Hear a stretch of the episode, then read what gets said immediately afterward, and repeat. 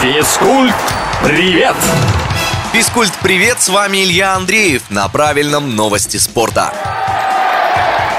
Анонимный источник опубликовал в сети якобы результаты голосования за номинантов на «Золотой мяч». Если верить снимку, то француз Карим Бензема получит трофей с невероятным отрывом в 200 с лишним очков, а в тройке лучших окажутся сенегалец Садио Мане и бразилец Винисиус Джуниор. Несмотря на то, что в победе Карима уже никто и не сомневается, нет никаких доказательств, что слитые итоги настоящие. Официально нового обладателя «Золотого мяча» назовут 17 октября.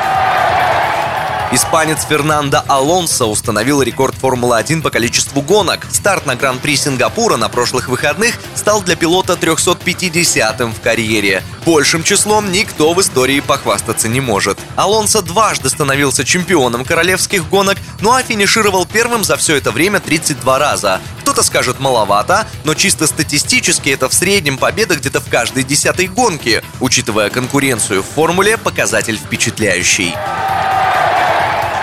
назван самый высокооплачиваемый талисман баскетбольной команды. Это Пума Рокки, маскот клуба НБА Денвер Наггетс. Человек, надевающий костюм персонажа и развлекающий зрителей в паузах матчей команды, зарабатывает 625 тысяч долларов в год. В рублях это нынче где-то 3 с лишним миллиона ежемесячно. Неудивительно, что многие комментаторы в интернете, узнав о такой зарплате, назвали возможность быть Рокки работой мечты.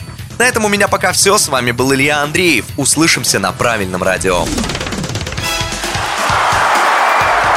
Физкульт, привет!